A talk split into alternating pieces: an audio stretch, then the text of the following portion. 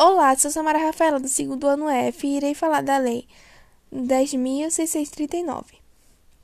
Em 2003, se tornou obrigatório o ensino de História da África e da cultura afro-brasileira em todas as escolas do ensino fundamental e médio, o qual é obrigação dos professores implementar a Lei 10.639. Vale ressaltar a importância da cultura na sociedade brasileira.